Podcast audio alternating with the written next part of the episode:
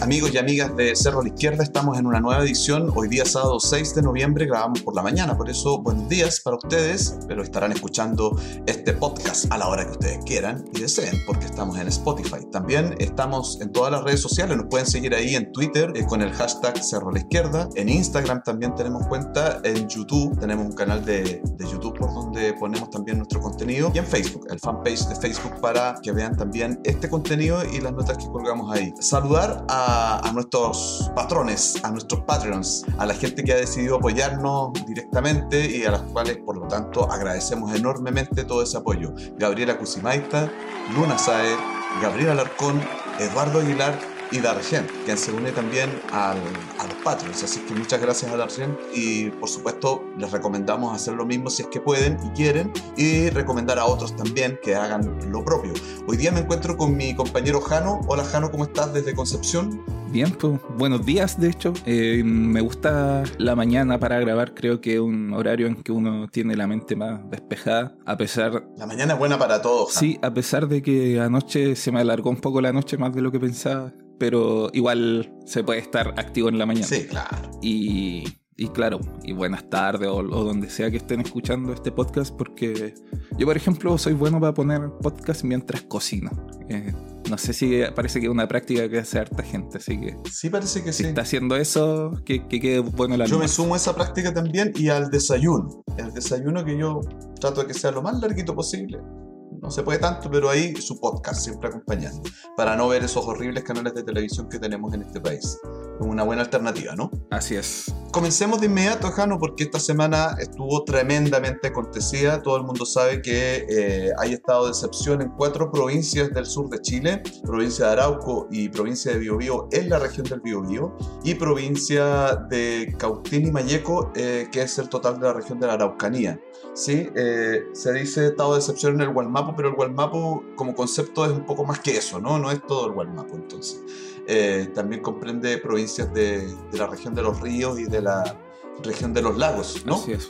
Podría llegar hasta Chiloé incluso. Claro, exactamente. Entonces, bueno, pero sí, una parte importante o el corazón del Gualmapo está efectivamente en, eh, en, estado de excepción, podríamos decir. Y esta semana se ha producido un hecho repudiable por donde se le mire, un ataque contra población civil. Yo esto es lo primero que quiero decir, Jano, tú después me dirás que estás mucho más al tanto que yo en esto, porque yo estoy en Valdivia, como saben, Jano está en Concepción y ha tenido eh, información de primera mano. Eh, el asesinato primero de Jordan Yempi, eh, un joven mapuche de, de, la provincia de Arauco, en la comuna de Tirúa, en el sector cercano a Huenterolén, ¿cierto? Recibe un ataque por parte de infantes de Marina que termina con su vida y también deja bastantes heridos, población civil, debemos decir.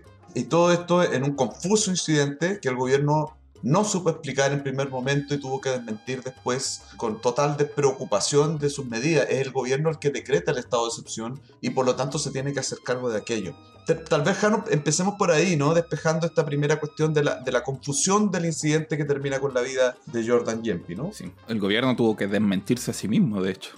Claro, esto pasó el día miércoles de esta semana. Llegaron las noticias que había un comunero mapuche muerto en en, la, en el cono sur de la provincia de Arauco, como dicen ellos mismos, eh, en el contexto del estado de excepción constitucional que tienen militarizadas estas cuatro provincias, en el caso de la provincia de Arauco a cargo de la, de la Armada, de la Marina, bajo las órdenes del, del contraalmirante Parga, desde Talcahuano. Sí, tal vez aclarar, Jano, para la gente que no, que no es de la zona, ¿a qué te refieres con el cono sur de la provincia de Arauco? Es la parte más al sur es que no sé cómo describir un mapa, me cuesta en palabras. Ah, no, pero son tres comunas en el fondo, ¿no es cierto? Es la comuna de Cañete, Contulmo y Tirúa. Y Tirúa. Que concentra la mayor cantidad de población mapuche de la provincia de Arauco. Exactamente, porque la provincia de Arauco tiene muchas más comunas y es más grande. Claro, exacto. Al, al norte está Curanilagüe, Arauco, Lehu y Los Álamos, ¿no es cierto? Esas cuatro comunas que no son el cono sur, que es la zona más cercana a Concepción, podríamos decir. En cambio, la zona, esa, ese cono sur que dice Jano, está más cercano a la Araucanía, a, la zona de Carahue, Angol, Purén. Sí, ¿verdad? De hecho, Purén está al lado. Exacto. Claro, pues y ahí se confirma eh, esta lamentable récord de, que tiene la Armada de, de, Chile, que cada vez que se ha decretado un estado de excepción en la región del Biobío, asesinan a una persona. Ocurrió el 2010 con un poblador de Hualpén, si no me equivoco, de apellido Riquelme, cuando se decretó estado de excepción a raíz del, terremoto del 27 de febrero. Ocurrió el, el, 2019 con Manuel Rebolledo, cuando se decretó estado de excepción. Claro, me acuerdo. A raíz del estallido social. Y ocurre esta semana con Jordan Yempi, cuando se decreta estado de excepción por lo que el Estado denomina conflicto mapuche. Entonces, son tres de tres desde el retorno de la democracia. Tres estados de excepción en la región, tres asesinatos por parte de la Armada de Chile. Sí, sin duda ese es un primer elemento interesante que tú traes, como hacer esa relación, ¿no? Que los estados de excepción lo único que traen es muerte, conflicto y división en, en la sociedad. Bueno, lo importante acá es que tenemos a militares que todos sabemos que cuando los militares salen a la calle no salen a hacer labor policial, eso no les corresponde, no saben hacer eso tampoco. Eh, no es control público lo que ellos hacen, ellos lo que ven en el otro es un enemigo que tienen que eliminar. Eh, por lo tanto, de aquí el peligro de tener militares en las calles. En este caso, cuando hablamos de esta zona, son infantes de marina porque a la provincia de Arauco le corresponde cierto el control por parte de la Armada. Y es por eso que está la Armada en esa zona. En las zonas interiores está el ejército, ¿no? Y en este caso es un infante de marina que la investigación de fiscalía tendrá que definir quién es y cómo se da la situación en que Jordan Yempi eh, es acribillado, es asesinado, ¿cierto? Por, eh, por este efectivo, por estos efectivos de Infantería de Marina. Em, y se genera además una cuestión súper interesante, Jano, que tiene que ver con la confusión de los hechos, ¿no?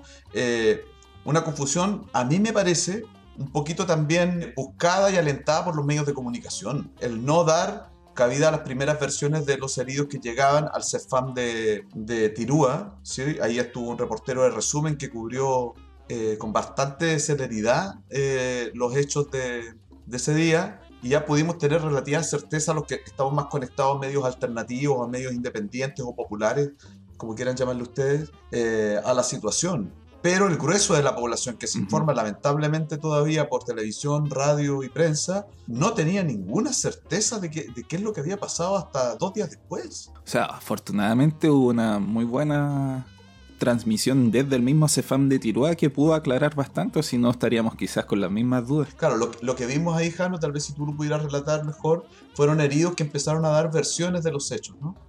Todos los heridos decían la misma versión, estaban en sus autos en la ruta Cañete-Tirúa, que estaba cortada la circulación por efectivos de la Armada.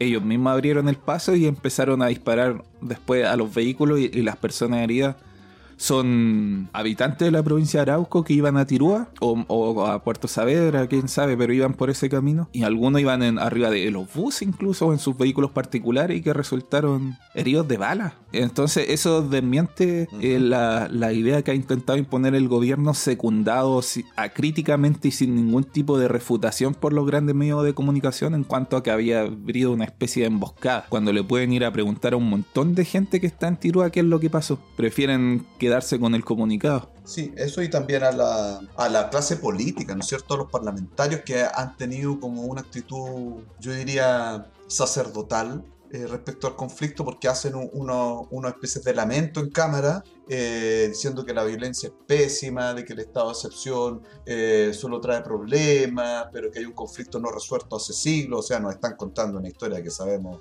todo, o sea, me estáis dando los elementos de contexto, no son necesarios. Eh, y, en esa actitud llorosa y al mismo tiempo inútil que, la clase política tiene permanentemente, no solo en este conflicto, denominado conflicto mapuche, sino que en todas las cuestiones que tienen que ver con lo que afecta al pueblo chileno, a los pueblos de Chile en general. A mí eso me molesta tremendamente, por lo menos.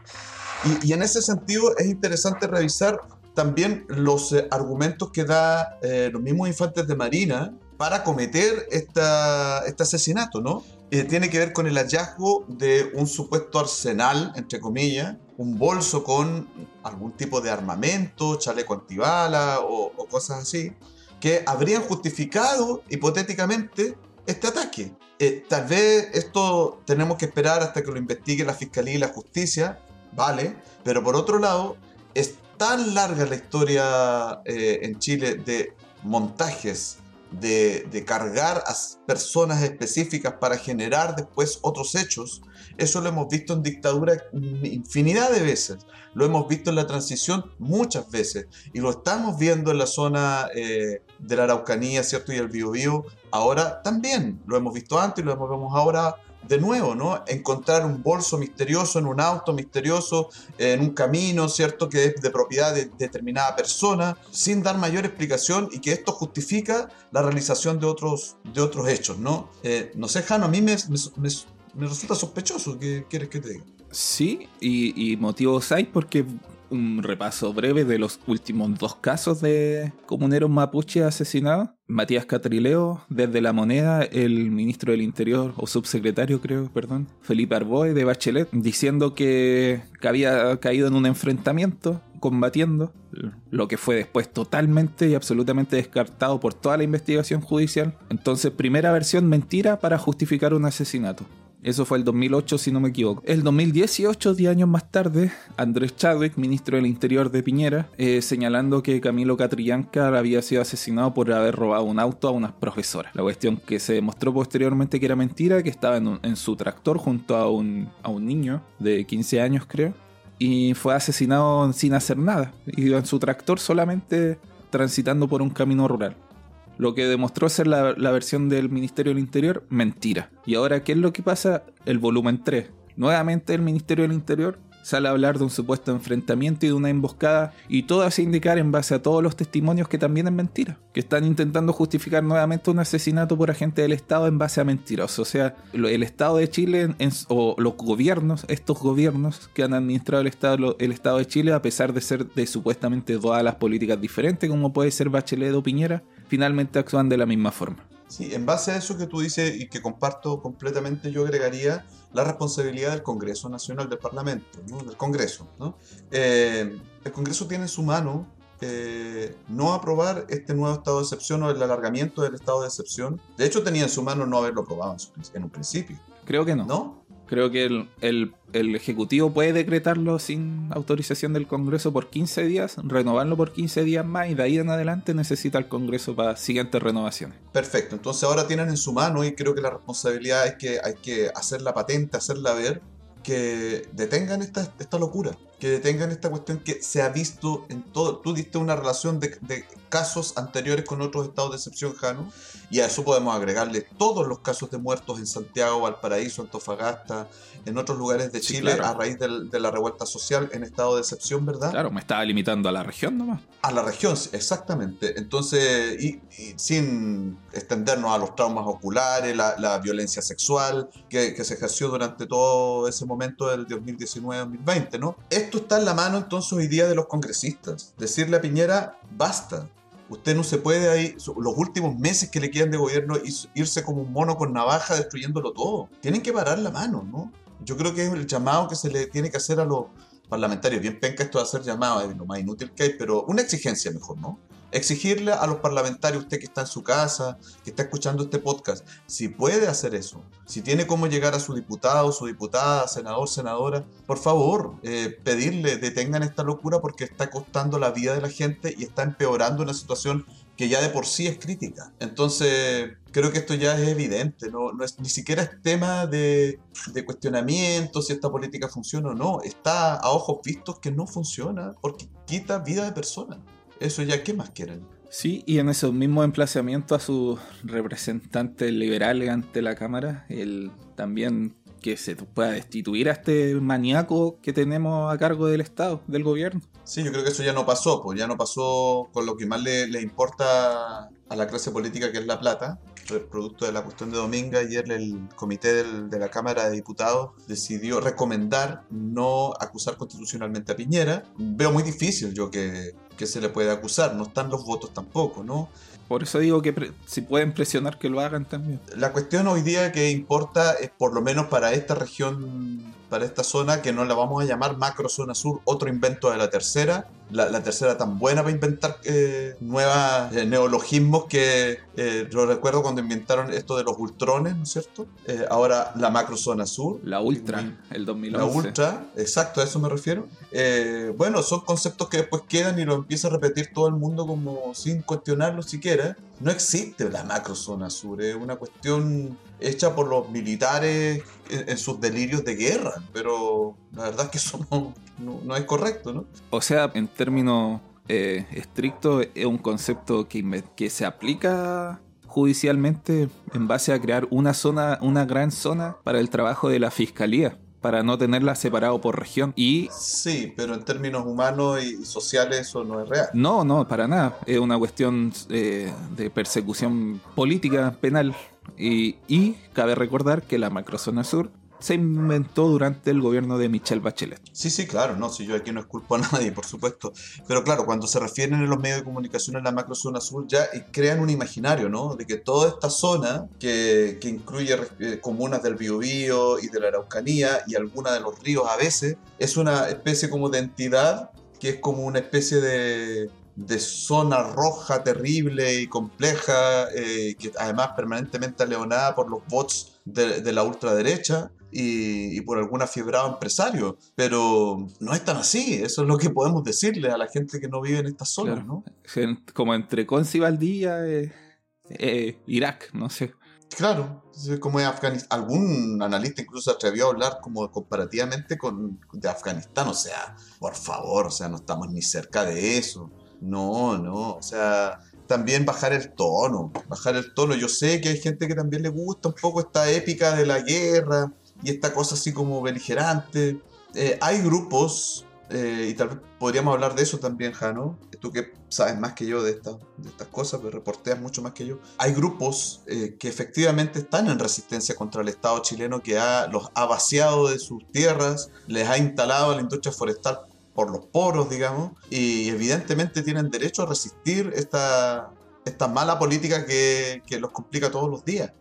pero esos grupos son grupos solamente. Son grupos, son muchos distintos entre sí. Exacto. No necesariamente coordinados, ni, ni siquiera en afinidad en algunas veces, pero que realizan, eh, lo digo responsablemente, legítimas acciones de sabotaje Claro. a la industria forestal que está depredando no solamente el territorio mapuche, sino también está arrasando con el estilo de vida de campesinos chilenos. Así es. Y con el ecosistema eh, en general, en un momento tan complejo para el planeta como se está discutiendo en Glasgow en este momento. Sí, eso es muy importante decirlo porque se, escandalizan con la quema de algo, de un camión, de, una barraca, de, lo que sea. Eh, se escandalizan tanto, pero el monocultivo de pino y eucalipto, pero ha hecho infinitamente más daño eh, al territorio y al planeta, como dices tú, Jano, que, que todos los incendios juntos. Sí, claro ha terminado con el agua de provincias como, eh, como Mayeco, por ejemplo, que Mayeco no tenga agua y que a las comunidades campesinas y mapuches eh, les tengan que a dejar agua en camiones al río. ¿Ustedes les parece lógico eso? ¿No estarían ustedes también eh, reclamando si les pasara eso en sus propias comunidades? Me parece que la resistencia es absolutamente legítima y justificada. Muy legítima y además ya incluso viendo la parte no humana, ha arrasado con ecosistemas completos, formas de vida animal, vegetal, eh, no sé cómo se dice insecto en ese concepto. Insectal, no, estoy inventando. Con el, mundo fungi. El mundo claro, el reino fungi. no lo excluyas. También. No, pero fuera de broma es Sí, pero es un problema. Es súper importante. Hay muchos zorros que se han muerto porque no hay comida, no hay, no hay animalito de cual alimentarse, hay especies endémicas que están en peligro. Hay sequía. Hay sequía. Hay sequía, eso es terrible, porque no permite el, mundo de la Araucanía, tanto el campesino chileno como el mapuche, eh, ustedes saben que tiene mucho desarrollo de la horticultura y todo eso se ha visto absolutamente complicado. No hay nada, solo hay, solo hay pino y hay eucalipto. Y volviendo al tema, eh, eh, en ese contexto en que el Estado se ensaña con defender esta empresa privada y si es necesario matar, mata. Claro, o sea, eh, nosotros estamos dando algunos argumentos que son los que se escuchan por parte de los grupos en resistencia. Está este medioambiental, está también el político, el que se les ha excluido como eh, comunidades y organizaciones sociales, políticas y culturales de todo el debate público chileno. ¿Y por qué se les ha excluido de todo ese debate público? Porque no se les reconoce constitucionalmente, porque no hay una legislación que los ampare específicamente en su diferencia respecto al resto de la población. Y eso hay que reconocerlo, ¿no? Entonces, evidentemente que tenemos un problema, pero este problema se ha alargado y ha agrandado, se ha extendido porque el Estado chileno no ha tomado cartas de ningún tipo al respecto, más que alguna prebenda económica específica, que al final yo creo que también ha sido bastante perjudicial, Jano. No sé si tú eh, coincides conmigo, pero la respuesta del Estado hacia el, mundo de los pueblos originarios ha sido igualmente subsidiaria y neoliberal. Claro, está enmarcada dentro de la forma de, la única forma de operar que conoce este Estado independiente, repito, quien lo está administrando. Si fue la concertación o Espiñera, no, no ha habido gran diferencia. Entonces no podemos decir también que aquí hay una democracia que incluye a los pueblos originarios y por lo tanto el conflicto sigue abierto porque además está, está muy encendido, muy en carne producto de que recordemos que la ocupación de la Araucanía es reciente. O sea, ustedes no pueden olvidar de que esto ocurrió a fines del siglo XIX, si esto fue hace muy poco. Entonces, la memoria de las comunidades indígenas, que es bastante larga porque se transmite, ustedes saben, por la oralidad, está absolutamente viva. La gente es absolutamente consciente de cómo sus comunidades terminaron en, en lo que terminaron. Bueno, y yo tengo un amigo que que me contaba la historia de cómo el ejército chileno expulsó a su abuela de sus tierras cuando era niña. Totalmente. O sea, es así de reciente. Es claro, entonces. Es una historia que te cuenta tu abuelo. Exacto. Entonces uno. No es una historia de 500 años como se intenta decir. Claro, eso es más el imaginario al que se recurre, ¿no? Y, y tal vez el que se construye en Santiago y en los debates santiaguinos por, por todo el mundo político, ¿eh? de izquierda a derecha. Sí, eh, mucho progre cayendo en eso. Claro, mucho la cosa del Lautaro y no sé qué. Eso sí que es historia y, a revisar también permanentemente. Pero aquí estamos hablando de memoria, de memoria que está viva, que, que no es una cuestión así baladí. Eh, es realmente importante lo que tú señalas, por ejemplo, Jano, del, la, historia del abuelo, el tatarabuelo, que cuenta y que los nietos conocen la historia de, boca de su propia familia y, les señala, mira, nosotros vivíamos en esas tierras, ahora nos, después nos sacaron, pasó esto, pasó lo otro, mataron a tal o cual, nos engañaron eh, con contratos falsos, todo lo que sabemos que se hacía en la Araucanía y terminamos en la pobreza. Entonces, de alguna manera eso significa eh, el conflicto mapuche, entre comillas conflicto mapuche, una historia absolutamente real y actual, no, es, no está pasando, no es que ya haya pasado. Y el Estado en eso no ha tenido ninguna respuesta frente a ese argumento. Entonces, tenemos el, para hacer una especie de síntesis, Jano, el argumento... ¿Ha tenido una respuesta? No, no ninguna. El argumento socioambiental, el argumento político neoliberal de preventas económicas pencas, y el argumento histórico, ¿no? Esos, esos tres hilos juegan de manera, mm, eh, digamos, real en el presente del mundo mapuche por lo menos, ¿no? Sí, así es totalmente, pero cuando me refería a que ha tenido una respuesta quería decir que solamente ha sido la policial y militar cuando puede. Ah, bueno. Como ahora. Sí, claro. Esa es la respuesta desde 1850. ¿no? Bueno, y en este, en este contexto es que lamentablemente debemos decir nuevamente un nuevo, una nueva víctima fatal que para mi sorpresa no ha generado el, nivel de, protesta y manifestaciones que pensé que iba a ser como si ocurrió con Camilo Catrillanca hace apenas dos años. De hecho, el 14 de noviembre del 2018, esto fue el 4 de noviembre del 2021. Son Sí. El mismo mes, tres años después. Yo, creo que ahí juegan hartos factores también, Jano. ¿eh? Por una parte, eh, estamos en pandemia y con un rebrote de, casos, que yo creo que eso amilana a un grupo de la población a manifestarse más fervientemente. Eh, yo creo que eso hay que considerar. Segundo, también que la amenaza por parte de las fuerzas militares en la zona, yo creo que también contrae a otro grupo de la población. o sea, es más difícil. Eh, sin duda hoy día la democracia chilena está absolutamente eh, asediada, podríamos decir, eh, por distintos factores que incluyen decisiones del Estado y que no las incluyen también, de otro tipo.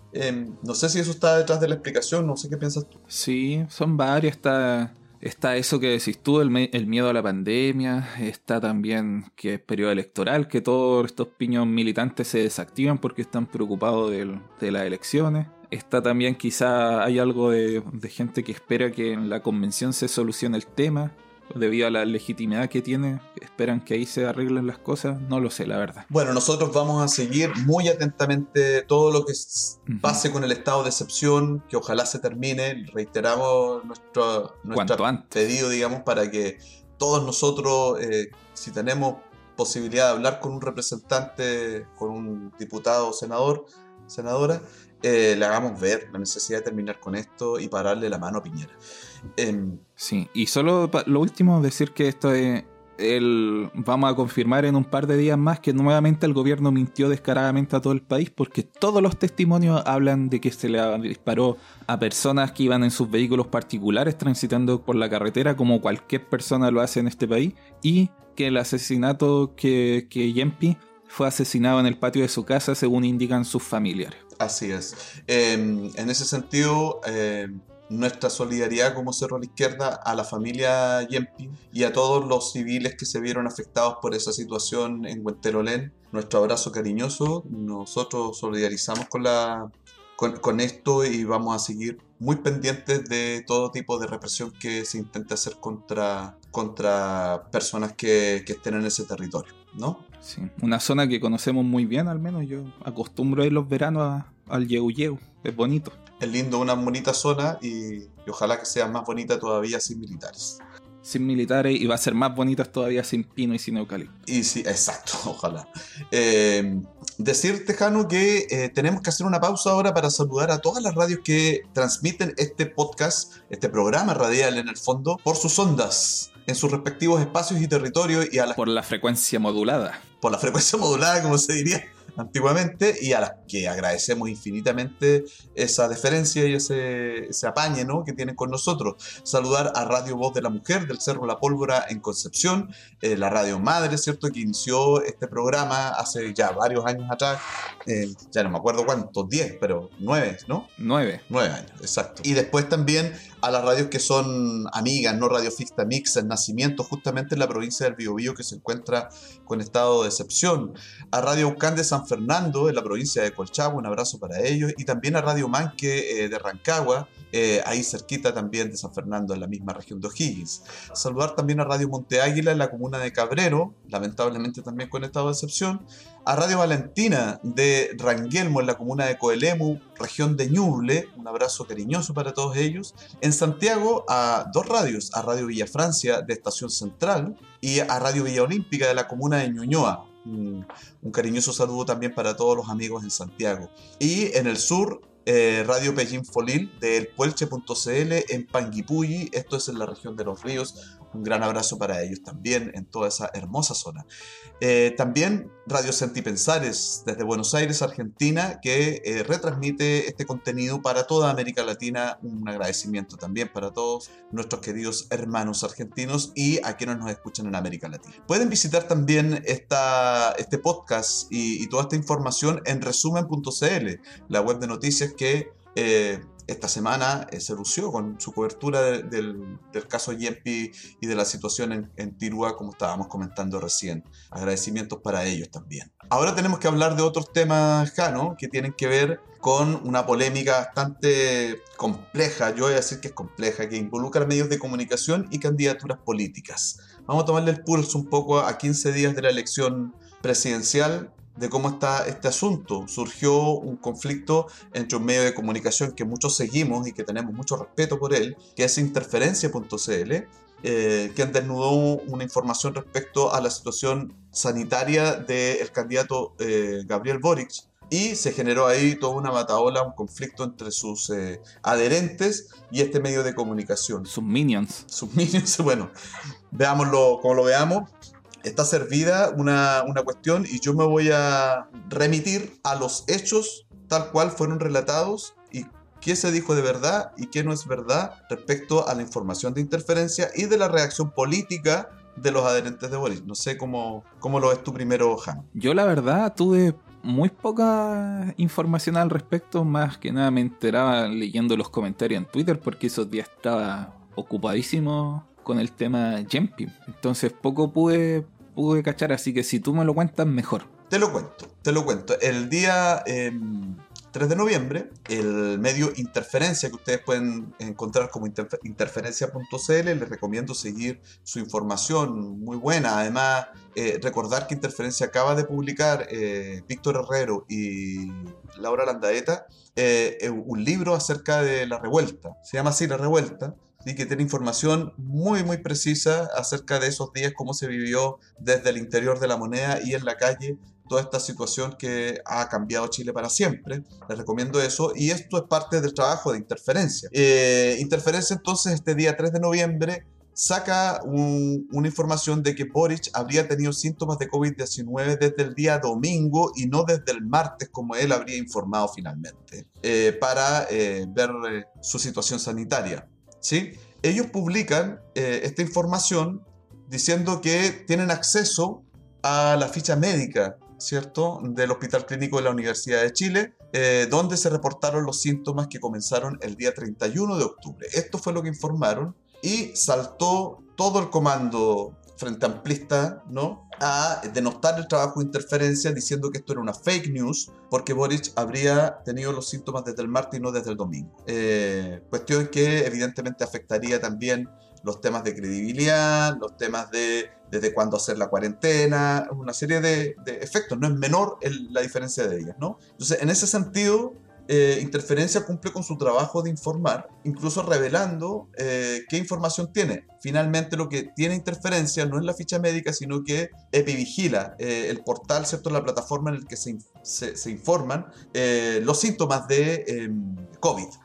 Eso, Jano, eso, eso es el, resumen de los hechos, tal cual sucedieron. a esto se viene una serie de, podríamos decir, ataques contra, contra interferencia por parte del comando o de los, de, los adherentes a Boric, eh, del más nutrido tipo, desde los personas comunes y corrientes como nosotros, hasta personajes públicos como algunos constituyentes y otros, ¿no? Sí, yo, como te digo, poco caché de la noticia, ahora me queda más claro en base a lo que me cuentas tú, entonces el error en vez de fue decir ficha médica en lugar de datos de epivigilia, quizás, claro, puede ser un, un, un, error, un detalle a fin de cuentas, pero no fue eso en lo que se centraron los ataques a interferencia. Así es sino que en, que se hayan atrevido a, a, preguntar algo o a publicar algo, perdón, sobre el, el ungido Gabriel Boric. Y lo que más me parece la actitud más despreciable, voy a usar ese adjetivo, estaba pensando en otro, pero no sé si hay uno que, que describa mejor lo que están haciendo, es esa campaña tan, tan patronal de llamar a la gente a que se desuscriba de interferencia. Sí Mira. Que lo están haciendo desde el comando, gente cercana, Giorgio Jackson, Patricia Politzer, eh, Lucía Dahmer, eh, gente llamando a, que deje de aportar dinero a un medio que ha hecho un trabajo súper importante durante este tiempo, que por ejemplo... Vital. Volviendo, volviendo a resumen, eh, que junto a resumen, por ejemplo, develaron el, el asesinato de Manuel Rebolledo, volviendo a resumen, volviendo al estado de excepción y volviendo a la Armada el video donde se ve cómo los infantes de Morina atropellan a, Manuel Rebolledo fue publicado por resumen y por interferencia. O sea, un, caso que o sea, un, un, video que ha sido evidencia de un juicio de un crimen de lesa humanidad. Llaman a desfinanciarlo porque criticó un candidato presidencial er, errando tal vez en, la, en una palabra. Sí, mira, eh, yo voy a, voy a decir que después, al día siguiente, eh, Interferencia hace la aclaración respecto a, a, la ficha que publica y dice que efectivamente es la ficha de COVID la que publica porque la ficha médica no, no se puede publicar, es, secreta, ¿no? por derechos del paciente. Es un error, digamos, que de, de, de redacción en el fondo lo que tienen ahí pero que corrigen al día siguiente y explican, no, efectivamente es así, es tanto que publican eh, los datos el día 31, domingo, día 31, cuáles fueron los síntomas que presentó el paciente Boric. Fiebre, tos, cefalea, congestión, fatiga, pérdida de olfato o anosmia, calofríos, odinofagia, mialgia y pérdida del gusto o ageusia. Todos casos el día domingo perdón, síntomas el día domingo que son efectivamente, claramente son COVID, ¿sí? No había ninguna duda. ¿Por qué espera hasta el martes entonces para decir, voy a hacer un PCR? Em, efectivamente que hubo un error del candidato. Yo creo que ya nos está acostumbrando un poco a estas cosas y a mí me preocupa desde el punto de vista de que es más fácil pegarle al mensajero e ir contra la libertad de expresión que reconocer un error, simplemente, ¿no? ¿Qué pensaba que el COVID se le iba a pasar en dos días? O que había perdido el gusto por otra cosa o si, claro, había perdido el gusto porque, no sé, que extrañas razones mágicas. Entonces... Por su militancia. Claro. El, el, tema aquí es que no se puede pegar a la libertad de prensa cuando a mí no me gusta lo que dice el mensajero. Pues. Sí. Eso no se puede hacer. Oye, la, la concertación empezó a eliminar o a desfinanciar medios de comunicación cuando ya eran gobierno. Esto, de, perdón, esto es gente ni, ni siquiera esperaba sentarse en la moneda para ya andar desfinanciando medios críticos y, esa cuestión es en el fondo lo que están haciendo es darle más poder al Mercurio y a la tercera de, lo que tanto se quejan. Y donde dan sendas entrevistas, porque para eso no se paran, para darle entrevistas o, dar información a medios populares no, no pueden, nunca pueden. No hay caso, nunca se puede, pero al, a la al Mercurio y a la tercera corren. Y ahora porque se hace un, un comentario que no les gustó porque eso es, no les gustó, le ponen, hacen un llamado a desfinanciar, como lo hizo, desfinanció la concertación a la revista Análisis en el 90, el Fortín Mapocho y tantos otros casos más. Entonces quieren tener puros medios que no critiquen, que sean afines, no lo sé. Mira, es que para mí hay una cuestión, Janu, en esto que es fundamental y que tiene que ver con que no se enojen cuando desde las izquierdas o desde los sectores transformadores nosotros les decimos, ustedes son la concertación 2.0. Porque tú lo que estabas diciendo es básicamente eso, ¿no? Que cuando nosotros decimos, ustedes están teniendo la misma actitud política, la misma definición de las cosas que tiene la concertación, nos referimos a este tipo de cuestiones. A este tipo de cuestiones. ¿Qué viene mañana? Eh, sacar del, del aire a todos los medios que no sean afines a ti cuando seas gobierno, eh, pésimamente estamos. Eso ya, como decía muy bien Jano, se hizo en los 90 con pésimos resultados, porque lo que hicieron fue darle todo eh, el mercado de, las comunicaciones a sectores empresariales afines a la derecha, a la derecha, ni siquiera a su propio sector. No, que de hecho siempre fueron críticos a la concertación. Exacto. Entonces, me parece a mí que es una pésima medida. Y eso me lleva a pensar, ya para reflexionar nomás, y después, Jano, te dejo la palabra, eh, en que de alguna manera estos sectores tal vez con este tipo de cosas lo que hacen es consolidar esta visión republicana que tienen de Chile. Eh, republicana, perdone si les molesta el concepto, pero es como la, versión cast sería el, portalianismo extremo, el pinochetismo, ¿no es cierto? Pero la versión Frente Amplio es esa versión social republicana, ¿sí? Que, que define a su sujeto histórico como el pueblo, los trabajadores y los sectores con identidades discriminadas, por llamarlo así, en su propio lenguaje para que lo entiendan. Pero por otro lado sigue siendo igual de republicano en el sentido que ponen el poder de las instituciones por sobre la sociedad civil siempre, siempre, siempre, siempre. Son igualmente portalianos, son igualmente portadores de esa violencia que el Estado ha tenido contra los sectores populares toda la vida, desde que este país existe. Entonces a mí me parece que es una muestra más eh, de intermediación sobre los medios de comunicación que es una muestra de esa ideología en el fondo. Hoy día le toca el pagar el pato a interferencia. Entonces, por mi parte por lo menos, todo mi apoyo para interferencia. Eh, es más, no estaba suscrito, me di cuenta que no estaba suscrito, me voy a suscribir. En contrario a la opinión de Patricia Politzer, que como periodista me parece impresentable que llame a desfinanciar un medio de comunicación, pues. sobre todo cuando no es, no es del oligopolio. Me parece impresentable su actitud.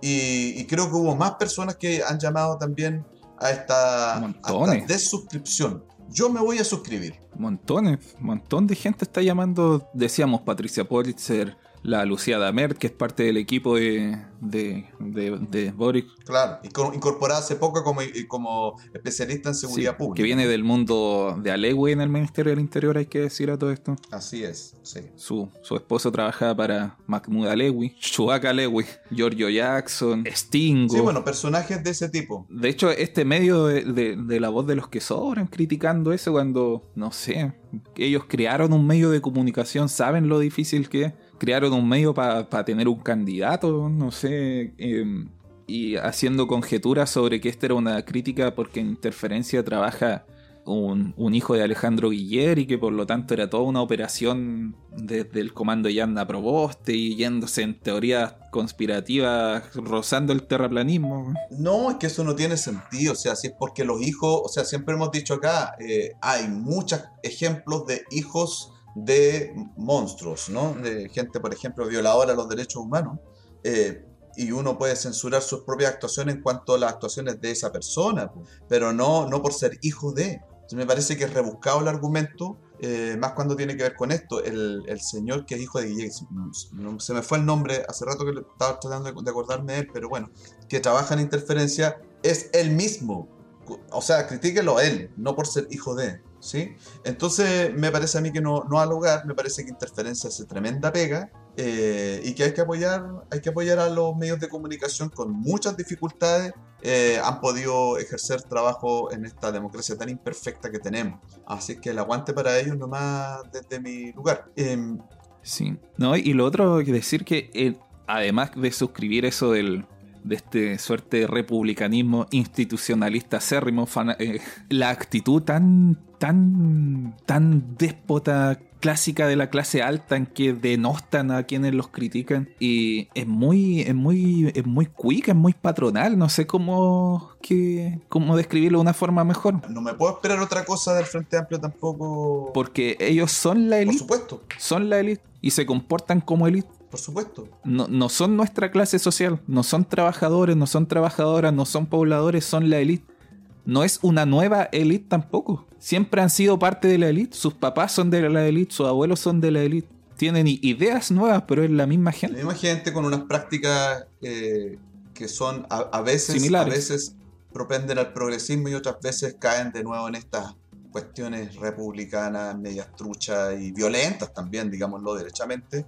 Así es que nada, el aguante. Eh, y respecto al, al proceso eh, electoral, bueno, esto pone una, una condición extrañísima, ¿no? Porque ah, la gran parte del elector, de perdón, de las candidaturas van a tener que hacer campañas virtuales, ¿no? Sí, salvo París y que va a poder volver. Y Artés, me parece, ¿no? Claro. Que no estuvo en el debate ese donde se contagiaron, se habrían contagiado eventualmente los otros candidatos. Bueno, por una parte vamos a tener menos basura en las calles, tal vez, y menos, o, tal vez más, no sé. Eh, no, estoy hablando de los candidatos, estoy hablando de la propaganda, porque no se entienda mal, o tal vez de algunos. No sé, eh, el tema es que ahí eh, la campaña se va a replantear de otra manera y tal vez va a perder intensidad va a perder interés que ya poco tenía. Y poco, poco intensidad tenía también. Sí, pero en las últimas semanas siempre la cosa se pone más ardiente, ¿no? Sí, bueno, no sé, yo está, quiero hacer. Claro, se entiende que en esto de la campaña y ante el peligro que representa la ultraderecha pinochetista de Cas haya gente más sensible, pero. Pero, weón. En serio, llamar a desfinanciar un medio, lo que eso significa de partida que mucha gente pueda quedar sin trabajo. Segundo, que están en el fondo afectando la libertad de expresión solo por una tontera como esa. Prefieren que el, monopolio lo sigan teniendo el Mercurio y la tercera. El Mercurio que hace dos semanas atrás en su edición dominical le hizo un homenaje a Hermann Goering. Entonces es importante como estos medios como resumen.cl, como eh, Zipper, como bueno este podcast también no reciben ningún tipo de financiamiento más allá de lo que lo hacen la misma gente que cree en el proyecto comunicacional. Y es importante que, ustedes que están escuchando, si les gusta el trabajo de Zipper, puedan financiarlo en, la medida en que esté a su alcance. No iba a decir que en la medida de lo posible, casi se me sale.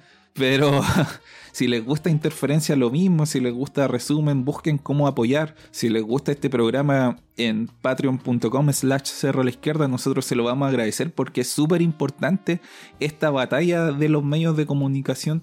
Estos intentos por romper la hegemonía que tienen la concentración de cinco canales de televisión de, que son, de los que son dueños eh, em, especuladores financieros del retail y de, y de la banca. Y estos dos diarios de, de, de, sesgadísima tendencia hacia la derecha y hacia la ultraderecha como son la tercera y el Mercurio que tanto daño le han hecho a la historia de Chile. Oye, Jano, eh, la última palabrita, como dicen, la última palabrita sería para la campaña presidencial, ¿te parece o no? No. Bueno. ¿O no?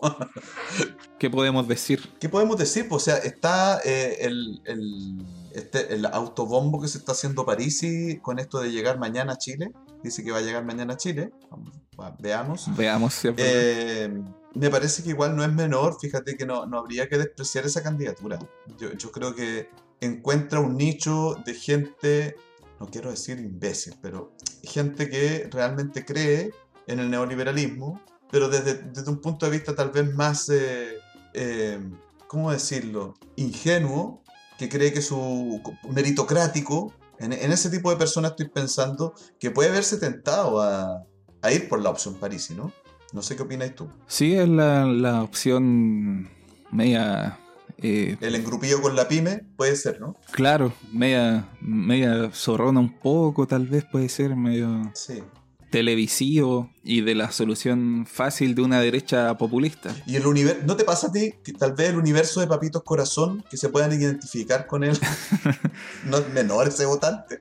no, no, de hecho, ¿te acordáis que el año pasado cuando conversábamos con una representante de Abofem Bio, nos decía que, que el, ¿cuánto era? Como el setenta y tanto por ciento de los de las pensiones alimenticias no se pagan. Sí, claro, sí, es altísimo, sí, sí. Entonces ahí tiene un, un universo grande de donde sacar votos. O sea, mira, no es menor, respetable. Pero bueno, esperemos que no pase mucho con eso.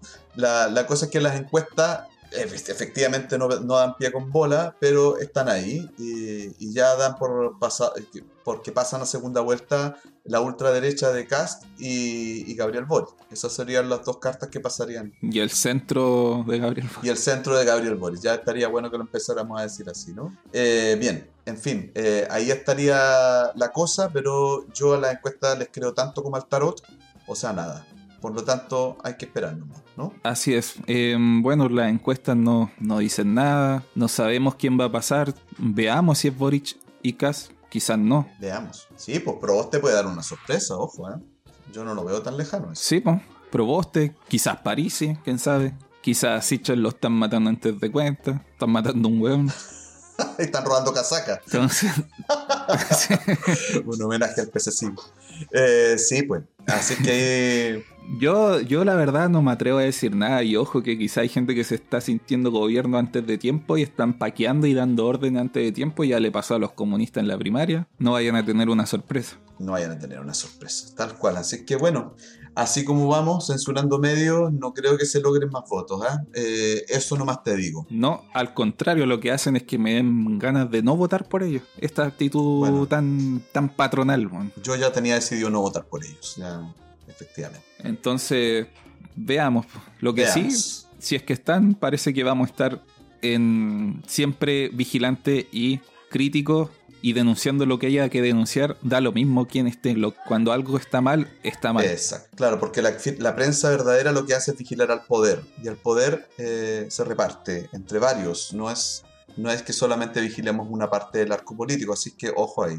Hay algunos que, que piensan que eso es así, que, que los medios de comunicación que no son parte del ligopolio, poco menos que tienen que ser calcetineras del, del ungido de turno, y no, no es así, nunca lo será tampoco por parte de nosotros, ¿no? Al menos nos, eso mismo, al menos acá jamás va a ser así. Eso es. Éramos críticos con el gobierno de Bachelet, lo hemos sido con Piñera, para qué decir, y con el que esté. Así es, eh, y bueno, y esperando que alguna vez haya alguien que haga las cosas bien. Eh, Jano, te tengo que despedir. Alguna vez. Alguna vez. Eh, te tengo que despedir. Nos estamos viendo la próxima semana eh, con todas las novedades que ojalá sean que se levante el estado de excepción. Eso es lo más importante de todo. Eso es lo más importante, que se resuelva, que haya una investigación que, que apunta a resolver realmente lo que pasó. La fiscalía al menos está tratando a todos los, los imputados como víctimas. O sea, los imputados, perdón, a todos los testigos. La gente que estaba detenida como víctima, sí, ordenó la liberación de dos de ellos inmediatamente. El gobierno claramente está mintiendo, así que ya sabemos por dónde puede ir esto, porque eh, episodios anteriores hay. Y reitero mi llamado a financiar a la prensa independiente, a la prensa eh, no militante, porque hay prensa que se dice independiente, pero en realidad es prensa militante de determinado partido o movimiento. Y eh, si le quiere apoyar a nosotros, va a ser majadero, parezco vendedor de, micro. Sí. Pero patreon.com slash cerro a la izquierda hay varias formas de apoyar. Ya, pues ahí queda dicho. Eh, nos vemos entonces la próxima semana. Que tengan una excelente tarde y fin de semana también. Eh, y semana, eh, depende del momento en que nos estén escuchando. Que estén muy bien. Adiós. Chao, chao. Un abrazo.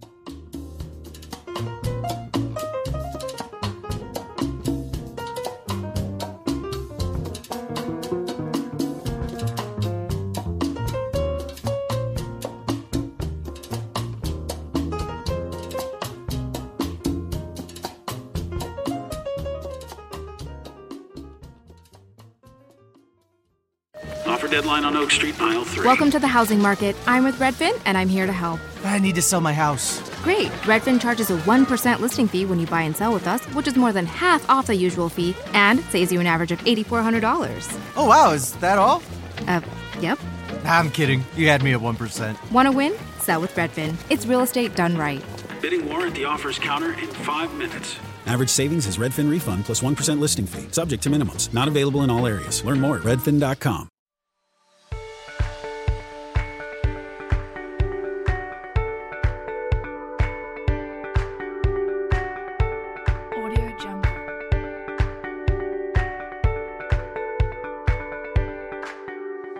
Muchas gracias por acompañarnos en esta nueva emisión. Para más contenido, búscanos como Cero a la Izquierda en Spotify, Apple Podcast, Google Podcast o donde sea que escuches tus podcasts. Revisa nuestras redes sociales, síguenos y si te gusta lo que escuchas, comparte y difunde nuestro contenido. Nos encontramos la próxima semana.